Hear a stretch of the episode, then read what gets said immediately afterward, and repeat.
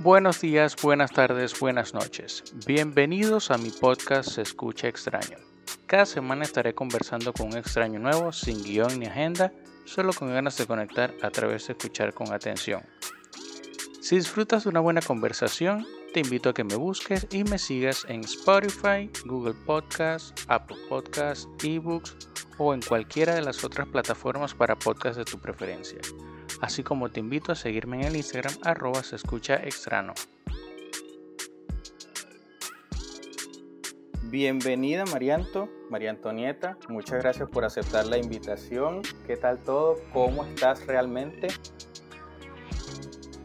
Bueno, gracias por invitarme. La verdad yo soy súper fan de esto y desde un principio siempre te dije como que yo quiero estar, yo quiero estar, pero obviamente no podía ser la primera en estar porque Ajá, no tenía mucho sentido.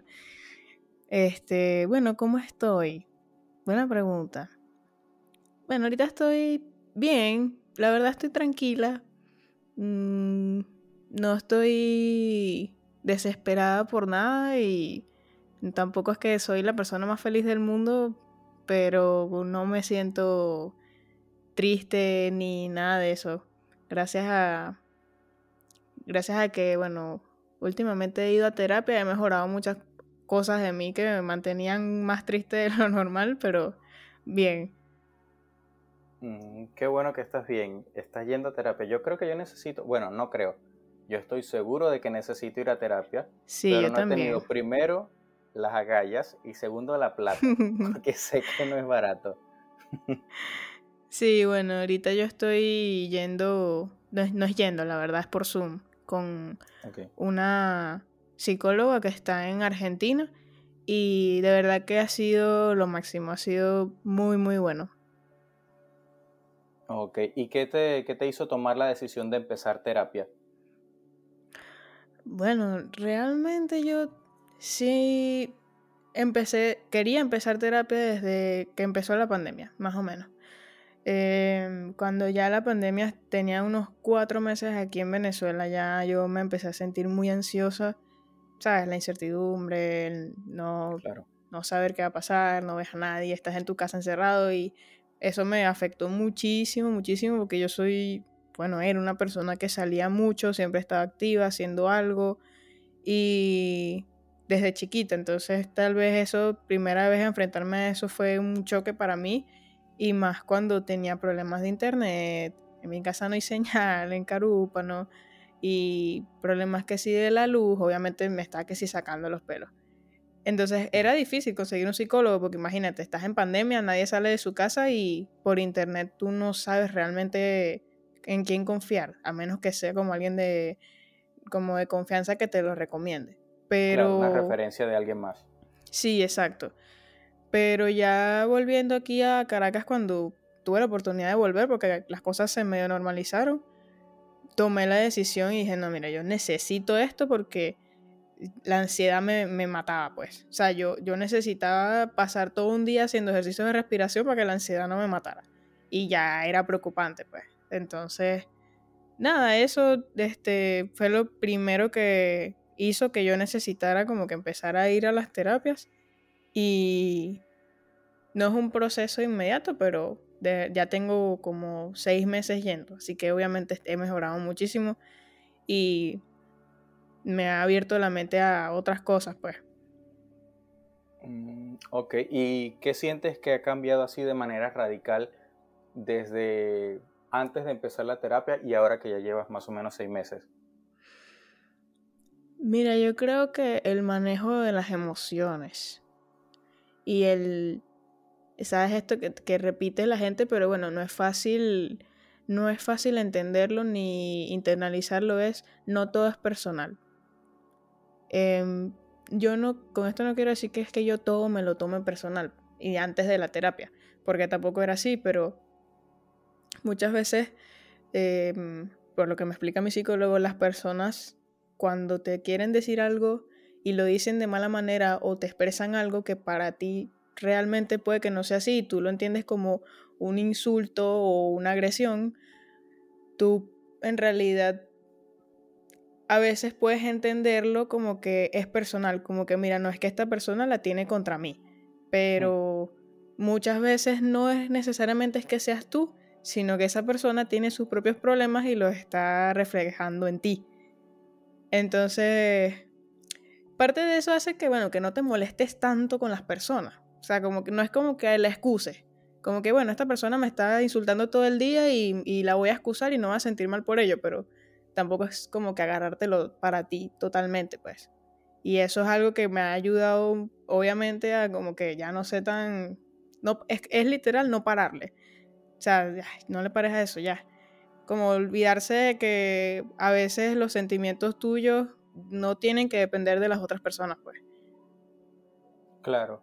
Mira, una cosa que me, me enseña a mí el trabajo de atención al cliente, yo trabajo en, en un centro de llamadas donde recibo las quejas de los clientes eh, que tienen problemas con pedidos de supermercados y tal, es precisamente eso. Una de las cosas que nos dicen en el entrenamiento es no te tomes nada personal. O sea, el cliente está molesto por un mal servicio que recibió, pero no fue un mal servicio que tú le prestaste, sino que tú estás, tú estás allí para hacer sentir al cliente importante y mejorar un poquito o tratar de solucionar un poquito lo que lo hizo sentir mal a él o a ella. Entonces como que uno se tiene que bañar en grasa, pero claro, es una cosa que te digan eso y que tú internamente sepas que, no es contra ti la, la rabieta del cliente o la rabieta de esa persona. Y otra cosa es que esa persona igual te está pegando gritos. Entonces, un, poquito de todo. Ese es un trabajo que, no, que no es fácil hacer, pero, pero sí como que te, ayuda a, a, manejar mejor tus emociones o a, manejar mejor la reacción que tienes ante las emociones que otro expresa frente a ti. O que no precisamente contra ti, pero sí frente a ti. Entonces, bueno, todo, todo un tema eso del totalmente. tratar con, con gente.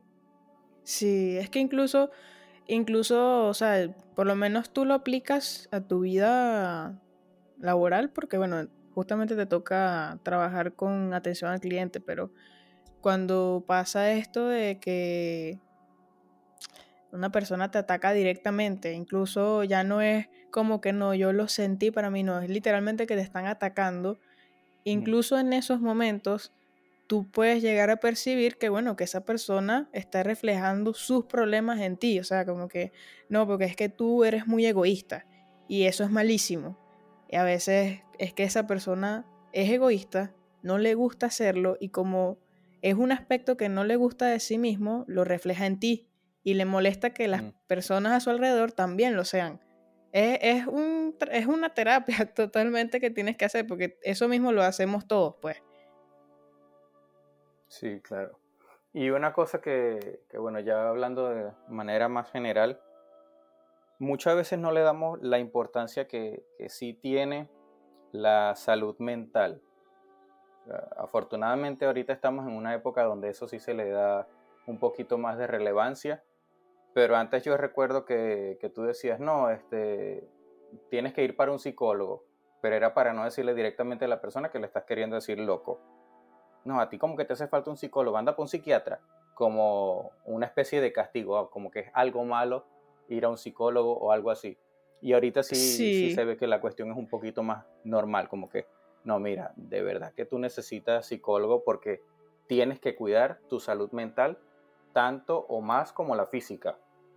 Sí, totalmente, totalmente. Eso es algo que es, para generaciones pasadas es difícil de entender. Mira, eh, yo todavía al día de hoy conozco personas que son médicos y no necesariamente psicólogos, o sea, que trabajan en otras áreas de salud y o entienden que entienden que bueno, que la, la, psicología y la salud mental es algo que es igual de necesario que como una consulta al odontólogo, al pediatra y etcétera. Pero con todo y eso ponen excusas. O sea, es como un rechazo todavía un poquito como no, pero yo puedo. O sea, como que, no, o sea, yo estoy bien.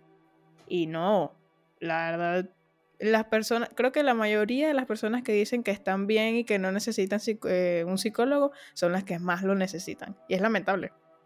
Sí, mira, yo recuerdo una conversación que yo tuve con una amiga que estamos conversando todo el tema de Venezuela, que nosotros tenemos trauma por tanta, por tanta precariedad de lo que se vive en Venezuela, por la violencia y cuestión. Y ella me dice, no, pero es que yo no tengo ningún trauma, yo no, yo no tengo ningún trauma de violencia ni nada. Yo le digo, claro, es que, o sea, tú no lo ves de frente, pero sí lo tienes, en algún momento lo manifiestas. Y ella me dice, pero es que yo no tengo ningún trauma. Si, por ejemplo, a mí alguien aquí donde estoy, ella está fuera de Venezuela, y me dice, si, por ejemplo, aquí donde yo estoy ahorita, viene alguien y me intenta robar, yo lo que voy a hacer es darle su golpe y ya está. Yo le digo, eso no es una respuesta normal. Eso es desde la violencia porque vienes con toda esa carga. Y ella me dice, oye, sí, sí tengo un, trauma y no me estoy dando cuenta hasta este momento. Entonces, sí, o sea, uno no lo ve, pero un profesional que se dedica a eso, obviamente sí va a ver las falencias que tenemos en cuanto al estado mental en el que estamos. Eso es normal. Sí, o sí, es que, mira, lo de la salud mental es un tema súper extenso, pero es, es, mucha la gente que no se da cuenta y tú se lo pones en la cara y no se da cuenta. O sea, es como las personas que están en una relación abusiva y no quieren aceptarlo. O sea, es y que, no, ya va, mira, esta chama me, me lanzó por el balcón de mi casa.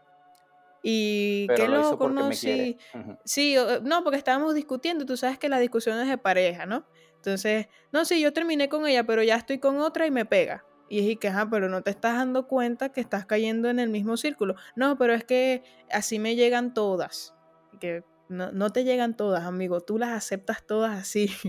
Sí, es un círculo vicioso. Una cosa que, que lo he escuchado y es muy, muy común de escuchar, pero no debería ser normal, es, por ejemplo, el típico, no, pero una peleita de vez en cuando le pone sazón a la relación. No, mi amigo, ¿qué estás hablando? O sea, ¿por qué tienes que vivir en un, estado de, violencia por un tiempo, sea física, sea verbal?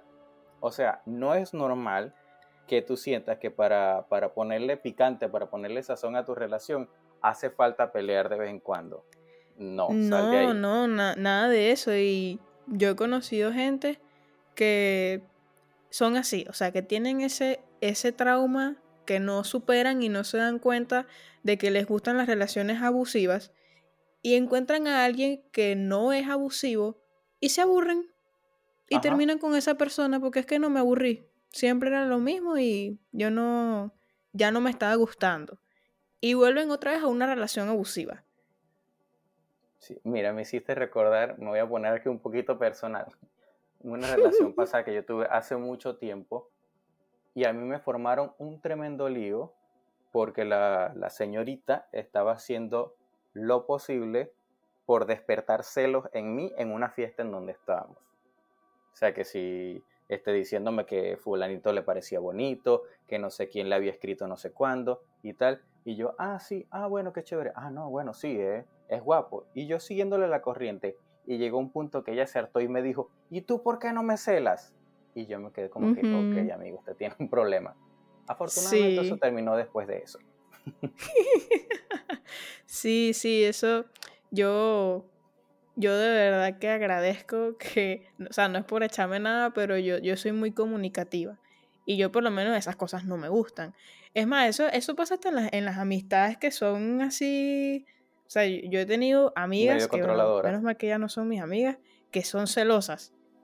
Sí, y que no, pero si no, si tal día no sales conmigo a acompañarme a comprar ropa, imagínate qué amiga eres. Y que no, o sea, yo, yo no soy tuya y, o sea, tú eres mi amiga, que, me estás reclamando. Hay gente que es así.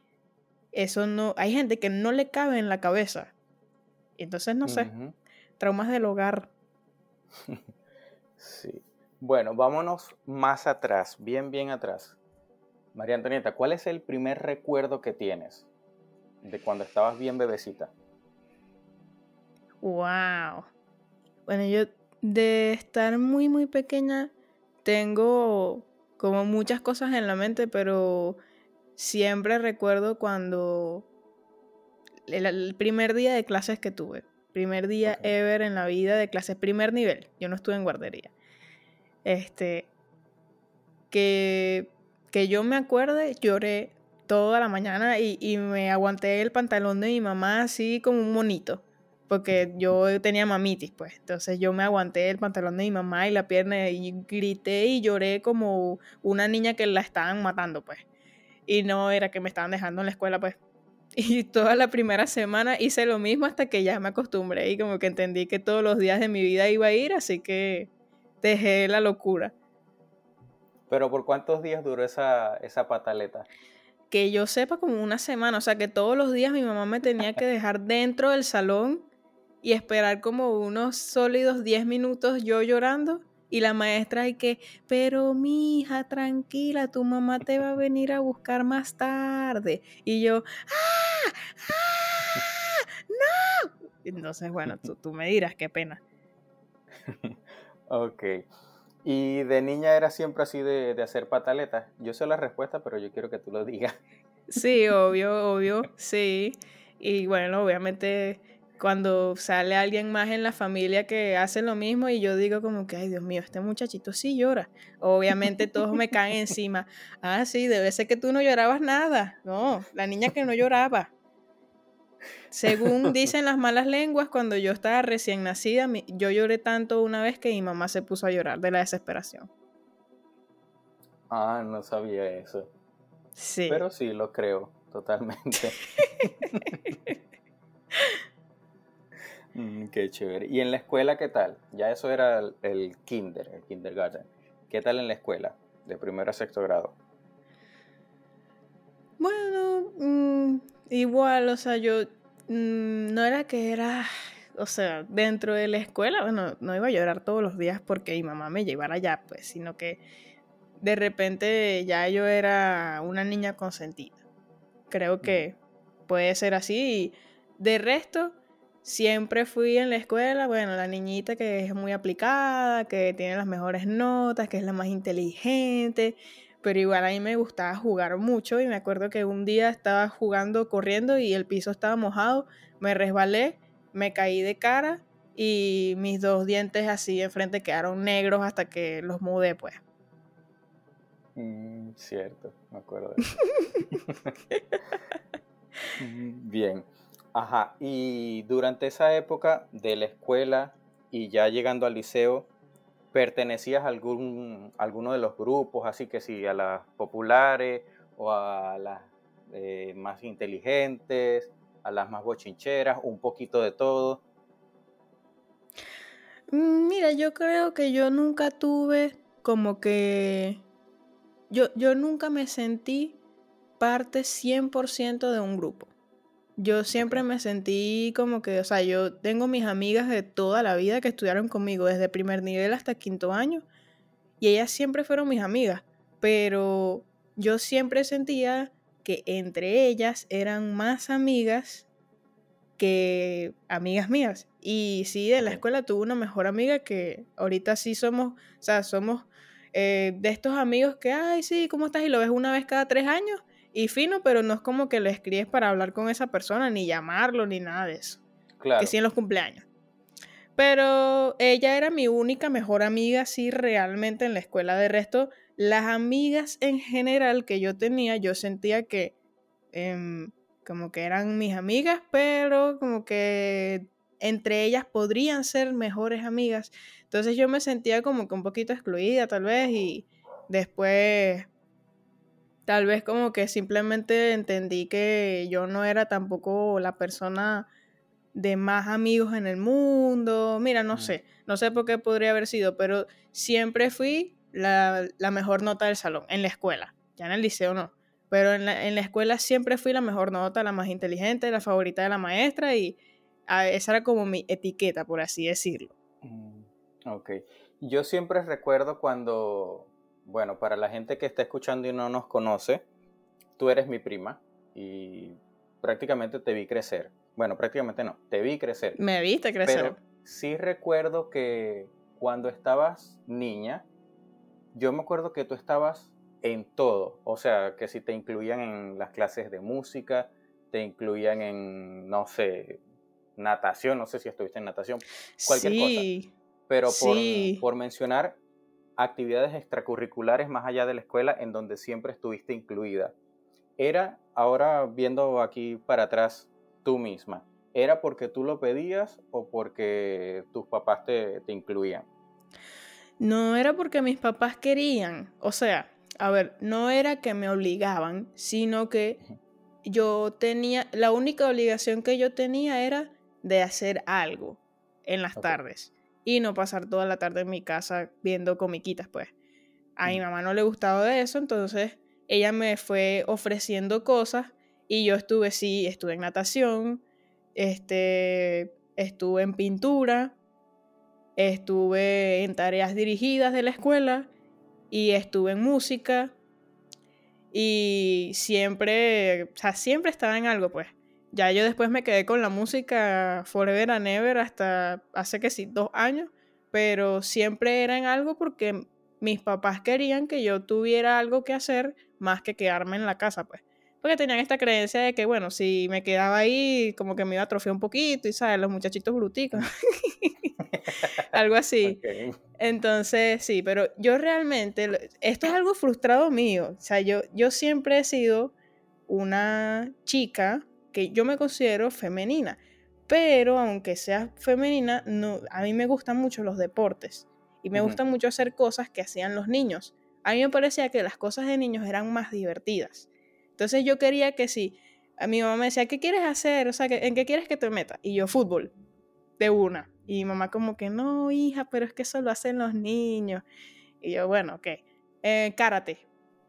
Ay, hija, pero, pero ¿por qué tú quieres karate? Bueno, mamá, porque ahí pelean. Entonces, yo siempre tengo eso como medio frustrado de que yo quería que si jugar fútbol, tenis, eh, karate, artes marciales mixtas, cosas así que son como agresivas, pues. Y no, era eh, para mí, para mi mamá era mejor algo tipo no, mira, pero la pintura, el arte, la música, la natación, cosas así, ¿sabes? Como más suavecitas. Sí, menos, menos exigente a nivel físico. Pero bueno, fuera de eso de que, de que como que tu mamá te encaminaba hacia otro lado, yo sí veía o sí veo que tú tienes un lado creativo como que muy desarrollado. No sé si porque estuviste en todo lo que estuviste o porque creo más la segunda opción, que creo que es más porque lo tienes en ti. Bueno, realmente yo, yo sí, justamente ahora que lo mencionas es algo que ahorita estoy hablando en terapia porque mi, mi problema con haber ido a tantas cosas de chiquita, que claro, eso no es un problema, así como que, ay, me estoy muriendo, por eso tengo un trauma, sino que, bueno, eso es una repercusión pues de la vida adulta, es que todo eso que yo hice yo siempre me lo quería tomar a hobby, a pasatiempo, pero eh, obviamente hubo un momento en donde cuando ya entró a lo que eran las clases de música, ya no es solo un pasatiempo, sino algo a lo que le tienes que dedicar tiempo, disciplina, estudio, y se convirtió en mi carrera. Entonces, yo lo que siento ahorita es que yo no tengo un pasatiempo real, más que ver series y películas, que sí ha sido un pasatiempo desde que soy adolescente, pero no lo considero algo que termine de ser mi pasatiempo como tal.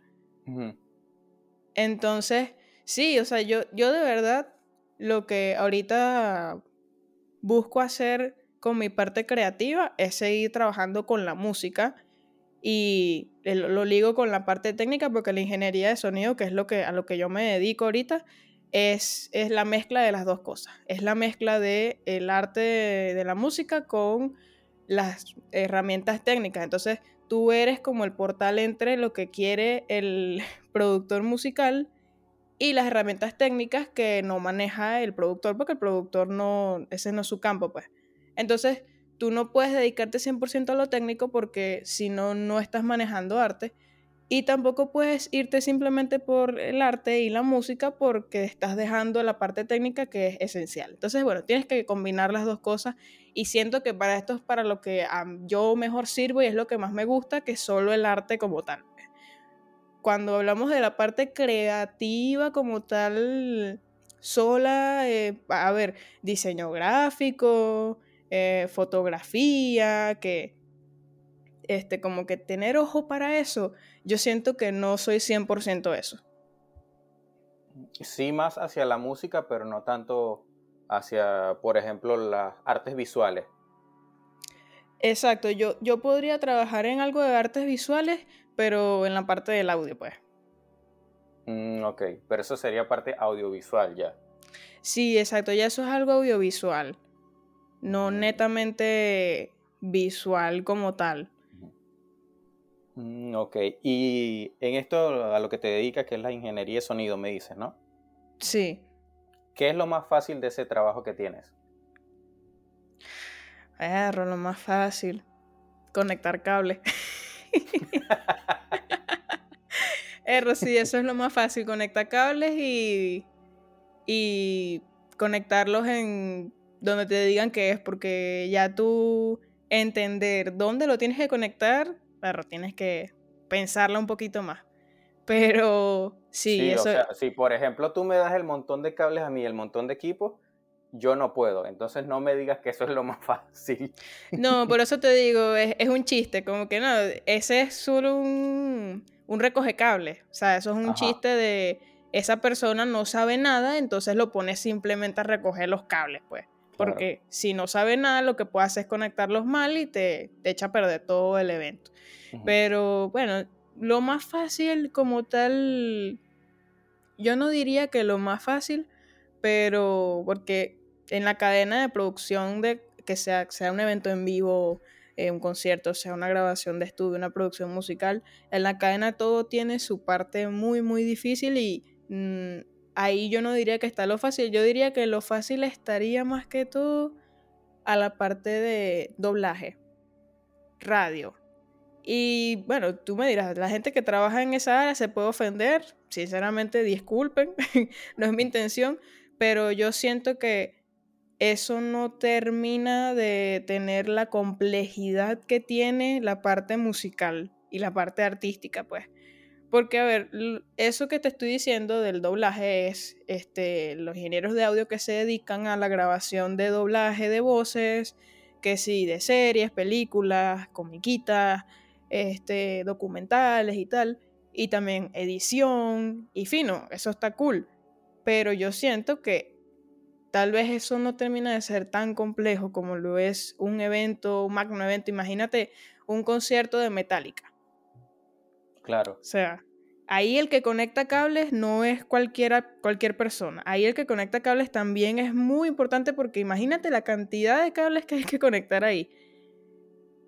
Claro, porque no es solamente el audio, también tienes la iluminación, tienes los visuales, tienes un montón de cosas donde vamos a suponer y ponerlo en el, en el ejemplo más tonto que se me ocurre, que tú eh, conectes un cable que es igual a otro cable, pero este es más corto que, el segundo cable, entonces como vas a decir como que, ok, no tenemos el cable correcto y simplemente estás conectando el que es más corto, por decir un ejemplo estúpido. Pero básicamente, como yo te dije hace, hace 10 segundos, que si tú me pones a mí a conectar los cables, a pesar de que todos tengan el colorcito, el rojo con el rojo, el verde con el verde, pero así que si las tonalidades de verde, qué sé yo, se me ocurre cualquier cosa en la que yo la puedo cagar fácilmente. sí.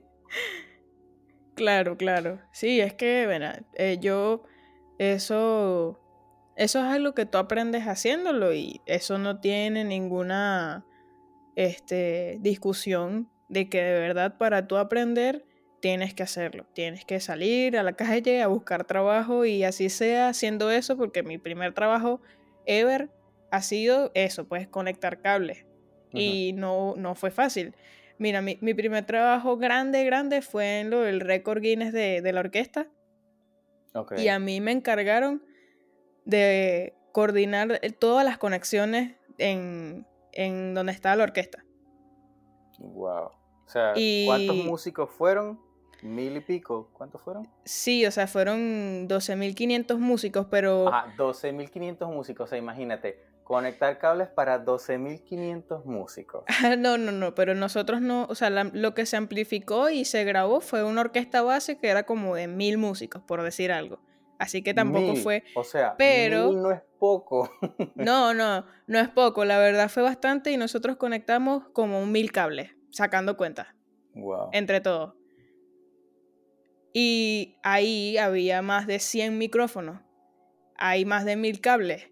Había o sea, era un sistema de sonido muy complejo que primera vez en mi vida que yo había visto en persona porque solo existen tres compañías en Venezuela que lo tienen. O sea, este, teníamos acceso a algo que nunca habíamos visto y obviamente fue un privilegio haber tirado y, conectado cables ahí. O sea, el día que, desmontamos fue una locura. O sea, tú no sabes cuánto tiempo pasamos enrollando y enrollando cables y, fue horrible. O sea, fue fino, pero a la vez fue horrible porque tú no entendías. Mira, yo ese día enrollé un cable que era de 150 metros. Porque era uno de los cables que llegaba hasta uno de las cornetas de relevo que estaba para la orquesta de atrás. Y yo caminaba y caminaba y caminaba y caminaba recogiendo ese cable y caminaba y yo decía, Dios mío, ¿cuándo va a ser esto? ¿Sabes qué es lo peor? Dos cosas. Cuando llegué otra vez a donde estaban los demás muchachos, me dijeron dos cosas nada más, dos comentarios muy pequeños. El rollo está muy pequeño, tenías que haberlo hecho un poquito más grande porque el cable es largo. Y tú no tenías que haberlo enrollado porque eso lo enrolla aquel muchacho que está allá. No. O sea, tú te podrás imaginar mi rabia. Yo, dije, ¿qué? No, ok. Me senté y no enrollé más nada en toda la noche.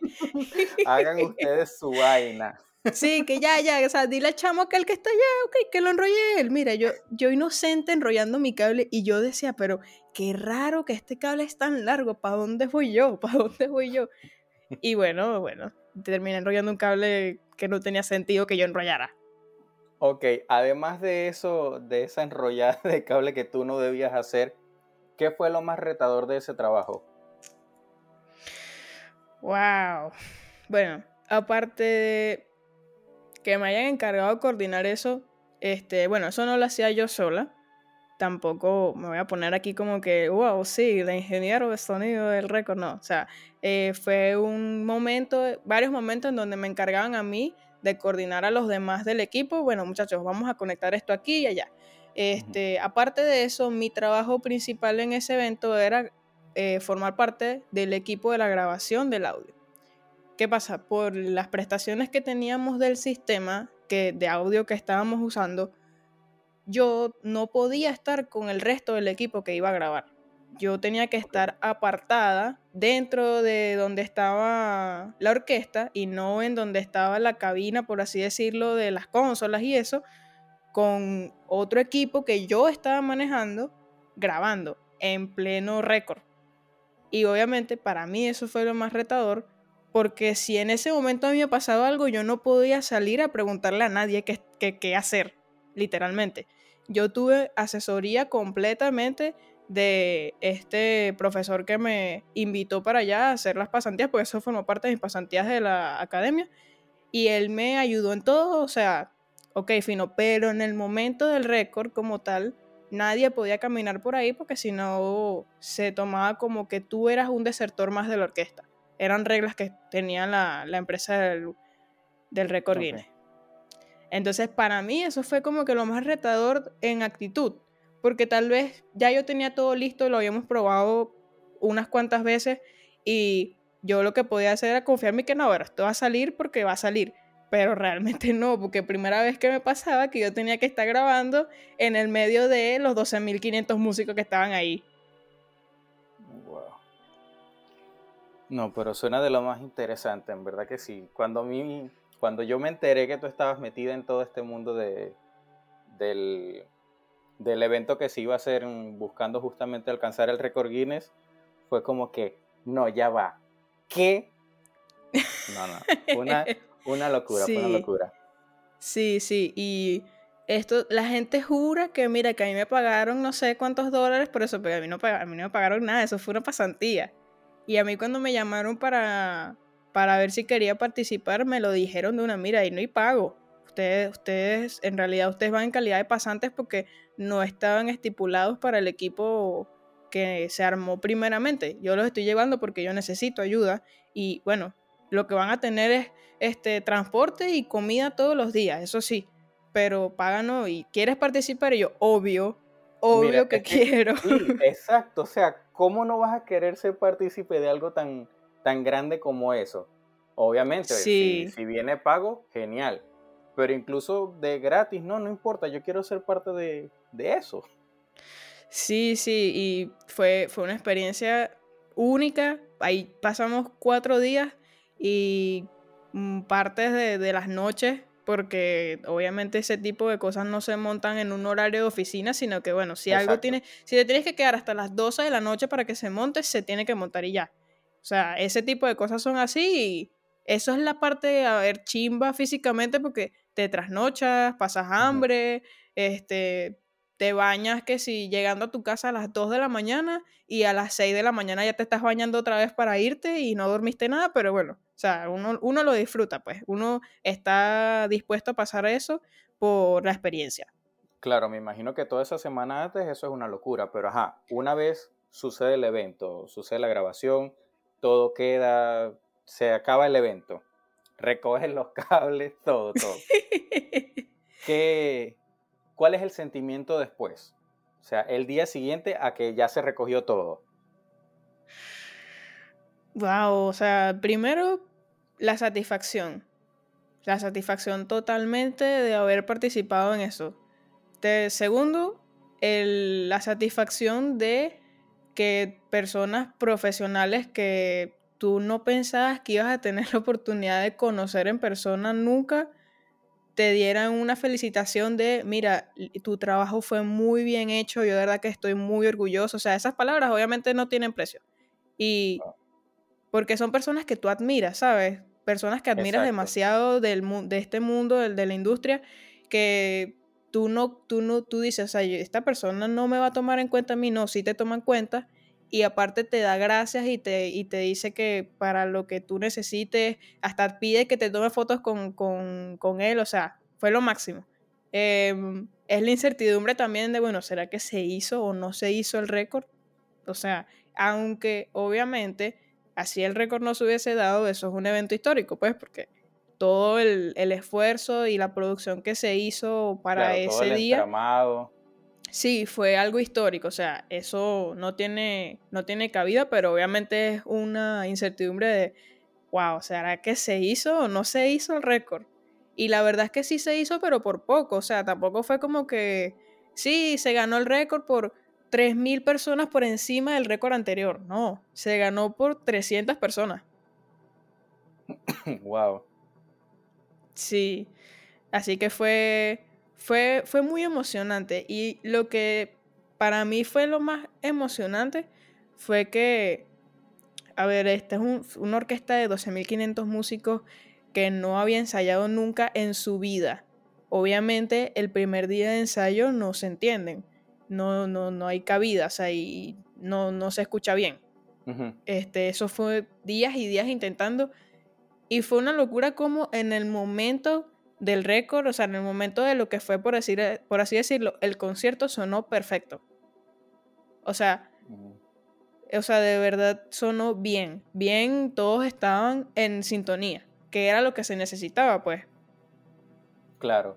Sí, porque obviamente eso tiene unos lineamientos. No es como que va ahí Felito a tocar cuatro con las dos semanas de clase que él tomó cuando tenía 10 años y ya eso es considerado parte de la orquesta. O sea, tiene que ser una orquesta como tal, tiene que sonar como una orquesta, sí. o sea, tiene que tener Sí, sí, tenía su, su lineamiento totalmente y, o sea, decía que tenían que ser músicos experimentados, profesionales y todo eso. Incluso dijeron que, por lo menos, si todas las trompetas estaban tocando un fa y venía este solo de la esquina y tocaba un do, ya estaba descalificado por el resto del intento.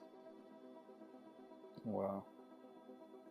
Sí, sí, es que eso tiene que ser todo por la línea del medio, me imaginaba yo. Sí, sí, totalmente. Ok, ¿y si, y si el dinero no fuese problema, ¿te dedicarías a esto o hay otra cosa a la que te dedicarías? bueno, si el dinero no fuese problema, yo me dedicaría a viajar por el mundo. Ese es mi sueño. Ok, ¿algún sitio que quisieras visitar? ¿Cuál sería el primero así? Tienes toda la plata para ir, ¿cuál sería el primer sitio al que irías? Wow, creo que iría a una ciudad demasiado, demasiado moderna que sea a Dubai, una cosa así. Ok, bien. Dubái, Qatar. No me acuerdo cuál es que es la, capital de Singapur, que creo que es Singapur, que es súper moderna, así también que parecen... Sí, sí, también. Eh, que, que Corea, Japón, y nunca he ido a Europa, todo, todos que sí, demasiados países de Europa que me gustaría conocer también. Ok, bien. ¿Y dónde te verías en, vamos a decir, en cinco años? Más o menos pronto. Cinco años. Bueno, yo siento que yo tengo dos posibilidades. Y obviamente eso depende de mí y de mis decisiones. Pero yo me veo y aspiro y espero verme en cinco años, primera opción en eh, trabajando aquí en Venezuela de lo que me gusta con una banda o un artista que me guste su música y que tenga un éxito. O sea, que no sea estas personas que tienen buen talento y no lo aprovechan y no tienen presupuesto o las personas que tienen mucho éxito pero no tienen talento y eh, no, de verdad no es disfrutable trabajar con ellas pues yo o sea el sueño siempre es trabajar con uno que tenga éxito y que tenga mucho talento que te disfrutes hacer el show con esa persona y o sea sí eso este trabajando de eso y aquí pero viajando cada vez que puedo y siempre conociendo un lugar distinto que es como que uno de, mis sueños, pues. Y la otra opción sería, sí, trabajar de esto, pero en otro país desarrollado, no Venezuela. ok, entiendo. ¿Y has visto, por ejemplo, en que, si en, no sé, en un país de Latinoamérica o, no sé, Estados Unidos, Canadá, algún país de Europa, donde pudiera donde pudieras establecerte. Obviamente viendo la mm, futuro, ¿no? Sí, o sea, es que el único país de Latinoamérica que a mí me llama la atención en cuanto a mi carrera es México. Porque ahí la música se mueve mucho, hay muchas, muchos conciertos, muchas presentaciones de artistas de todo el mundo y también de Venezuela. O sea, bandas que son venezolanas pero que se han mudado para allá. Entonces, también hay muchos venezolanos y lo digo por un tema de que en esta industria tú trabajas gracias a tu networking. Si nadie te conoce, podrás ser muy bueno, pero mm, no te das a conocer porque nadie te da la oportunidad. Es como que, mira, yo no te conozco, prefiero buscarme a la persona que yo conozco que sé que lo hará bien. Así tengas el título. Exacto, tengas el título, tengas la experiencia, tengas el Grammy. y lo digo por gente que conozco que le ha pasado así, pues, por lo menos en Latinoamérica, en Chile, Argentina, que no es como que, mira, llego yo aquí, tengo tantos años de experiencia trabajando en estudios, este, he trabajado con tal y tal persona, sí, acá es fino, pero em, no te conozco. Y aparte eres extranjero. Así que yo prefiero buscarme a alguien de aquí. Es como, eh, por decirlo algo chimo, una mafia. Y eso es común en este tipo de, de industria. Entonces, no es que yo diga que en México me conocen, pero el hecho de que ya estén muchos venezolanos hace que uno pueda tener más oportunidades. Pero obviamente mi plan, si algún día me voy del país, porque no lo sé, es hacer experiencia aquí, que es donde vivo, y networking. Y después, bueno, obviamente irse, pero irse con buenos contactos. Porque si no, lo que, o sea, yo digo que mi sueño es que en cinco años yo pueda estar en otro país, pero trabajando de esto no en otro país y ya, porque este, mi sueño es, trabajar de esto, siempre, sea donde sea. Mm, entiendo. Bueno, ojalá que sí, ojalá que sí. Como dices tú, eso depende de ti y de los contactos. Sí, totalmente. Ok, ahora vámonos más personal. ¿Algún momento en el que te sentiste así bien feliz? Un momento en el que te sentiste como que, coño, qué bien, muy viva. Perro. Se me vienen a la mente dos cosas. Ok. La primera, em, tal vez, este, cuando tuve la oportunidad de viajar hace unos tres años, creo, 2018. Y pasé un mes fuera de Venezuela en viajando, en, viajando no, o sea, fuera de Venezuela, en Estados Unidos. Y que si yendo a Disney y cosas así con mis primas y mi hermana, para mí eso fue estrés cero. O sea, yo tenía años que no tenía acné en mi cuerpo en general. Yo tengo acné ahorita en la cara, en la espalda, no es así horrible, pero sí tengo, pues. Y en aquel momento tampoco tenía acné así, pero claro, en, algún momento sí me salía una que otra cosa en la cara y en la espalda siempre tenía, pero era a causa del estrés. En ese momento yo no tenía nada, nada en mi espalda, cero. O sea, el estrés lo tenía abajo, abajo, abajo. Y era un disfrute total todos los días, una tranquilidad. Y tal vez era porque en Venezuela ese año yo no la estaba pasando como que 100% tranquila, bien, comía lo que yo quisiera. Era un poquito más complicado y bueno, obviamente allá sí tenía esa libertad. Y lo, lo otro que se me viene a la mente es el año pasado cuando tuve la oportunidad de trabajar en esto del récord a partir de ahí se me abrieron las puertas y pude trabajar en unos cinco shows más así de grandes. Entonces yo estaba en, mi peak, pues, por así decirlo. Claro. Y yo nunca pensé que eso me iba a pasar. O sea, eso fue de, de suerte y súper imprevisto. Que a partir de ese trabajo del récord, eso fue, mira, vente para esto, vente para lo otro, ayúdame aquí, ayúdame allá, vamos a hacer esto, vamos a hacer lo otro. O sea, todas esas cosas se me fueron dando y siempre he ocupada, siempre he ocupada en eso, activa, que es la, adrenalina, que es lo que a mí me gusta, pues. Y hasta el día de hoy yo no me lo creo, o sea, yo de verdad digo, pero qué, qué privilegio tengo de haber este, disfrutado todo eso y haber tenido la oportunidad, porque no todo el mundo la tiene.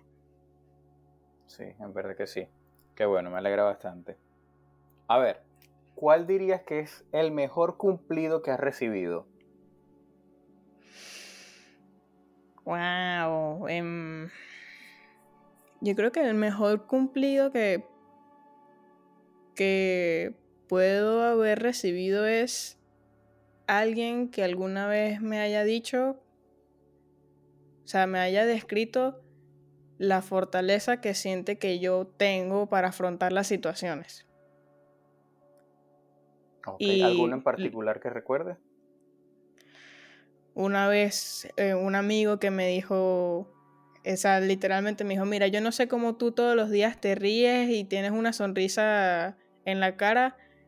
Yo, y cuando yo tengo en mente las cosas que tú has tenido que pasar y has tenido que afrontar en tu vida. Ok, ¿qué es lo más bonito que has escuchado? Bonito. Puede ser dirigido hacia ti o no sé, lo escuchaste en la calle que una persona A se lo dijo una persona B. Wow, eso es una, eso es una pregunta que nunca, nunca me había pensado. A ver, ve Rafael, no sé, el mundo no es tan bonito. depende de la perspectiva, creo yo.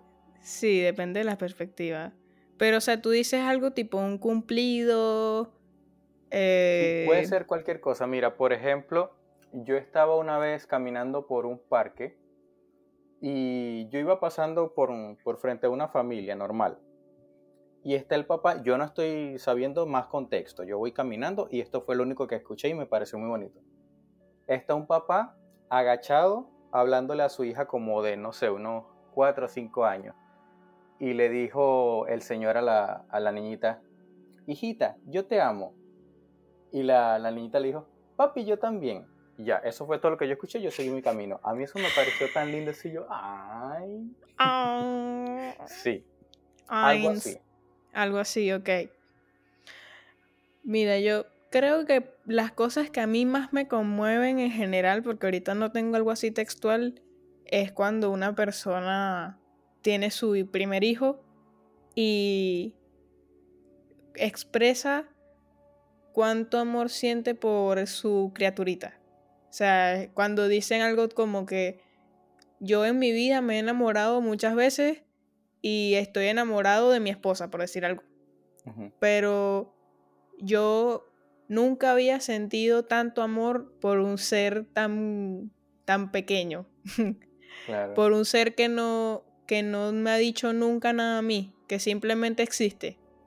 Eh, que eso es lo más, o sea, es lo más curioso de amar a, tus hijos, porque cuando nacen son unos bebés que simplemente están existiendo ahí llorando y ya, pero uno los ama así, bueno, yo no tengo hijos, pero lo que yo entiendo es que los amas incondicionalmente y más que cualquier cosa en el mundo. Desde el primer momento, me imaginaría. Exacto, desde el primer momento en que, en que te vi, ya yo supe que, que yo daría la vida por ti.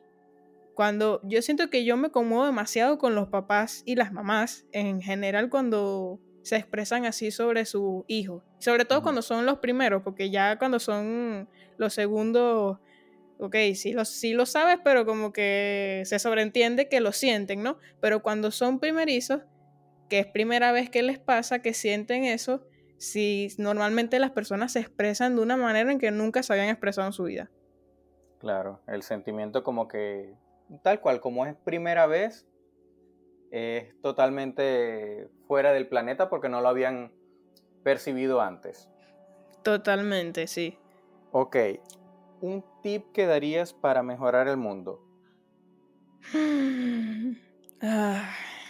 Así, te dan un micrófono y todo el mundo te va a escuchar. ¿Qué le vas a decir a todo tips. el mundo? tengo demasiados tips. Mira. Uno que no sea transgresor.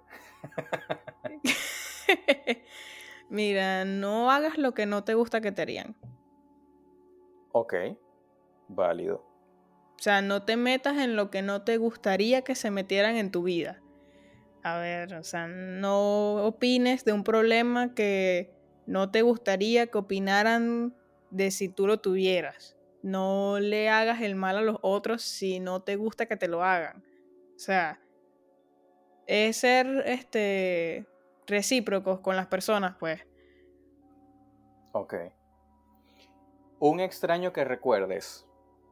Bueno, yo siempre me acuerdo y no sé por qué, pero, o sea, yo siento que, que simplemente tengo buena memoria. Una vez que estábamos de viaje mi, mi, mamá, mi papá, mi hermana y yo, y estábamos en un aeropuerto esperando para salir al avión y mi hermana y yo nos, nos fuimos a un lugar en donde estaban unas computadoras que podías usar mientras tanto. Y ahí estaba una señora. Esa señora eh, también estaba usando una computadora y se puso a hablar con nosotras. Yo estaba un poquito más chiquita, mi hermana ya sí estaba como de 13 años, 14, no sé. Y siempre me acuerdo que la señora le dijo a mi hermana, ya cuando se iba, acuérdate, acuérdense siempre de mí. No sé quién, que no me acuerdo el nombre, de punto fijo, que te dijo que vas a ser una muy bonita modelo cuando seas grande, le dijo a mi hermana. Y le regaló unos palillos chinos porque mi hermana le dijo que le gustaba el sushi. Eso yo siempre me acuerdo y lo que más me da risa es que mi hermana, mi hermana no es modelo, no quiere ser modelo, no tiene nada que, que, tenga que ver con eso. Pero le dijo una cosa así como que, que mi hermana era bellísima, que tenía el cuerpo especial para eso. y yo siempre me acuerdo de eso. Y mi hermana no se acuerda, porque ella no se acuerda de, nada al parecer. Pero yo siempre me acuerdo de eso. Y no me acuerdo el nombre de la señora, pero que era de punto fijo. Súper random esa señora. Demasiado random. Ok, la última. ¿Qué pregunta debería haberte hecho y no te hice? Mm bueno, hemos hablado de tantas cosas. Yo creo que una pregunta que, que tal vez no me hiciste y puede ser y puede que no, porque eso es como una entrevista. Es una pregunta que tuviera que ver contigo y no conmigo. ¿Cómo así? O sea, que me hubieses preguntado algo como que, ¿qué piensas tú de que yo haya hecho tal cosa o yo esté haciendo tal cosa. Pero yo mm, creo que, o sea, puede ser y puede ser que no, porque tal vez eso puede sonar a veces un poco como egoísta de tu parte, siendo el host, pero igual la pregunta que me estás haciendo sí tiene que ver contigo, porque es como que, ¿a qué pregunta no te hice yo? Entonces, mm, tiene que ver. Ok, sí, pero no, porque... Exacto, tú misma lo acabas de decir. es como desviar el tema de ti, que yo quiero saber cosas de ti, para que hables de mí. Y no, aquí lo importante es el, el guest, no el host. Ok. ok, entonces no tienes ninguna pregunta que, que me salté.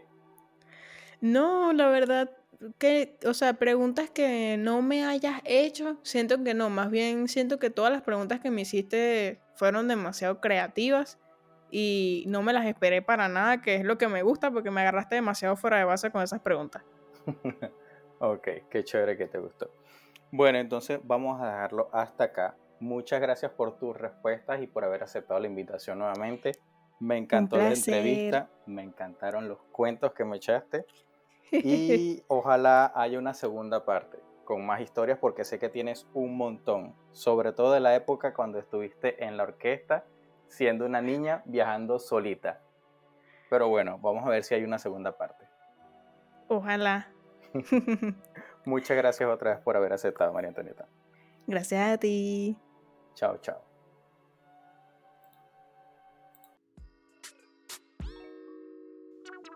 Y es así como llegamos al final de este episodio.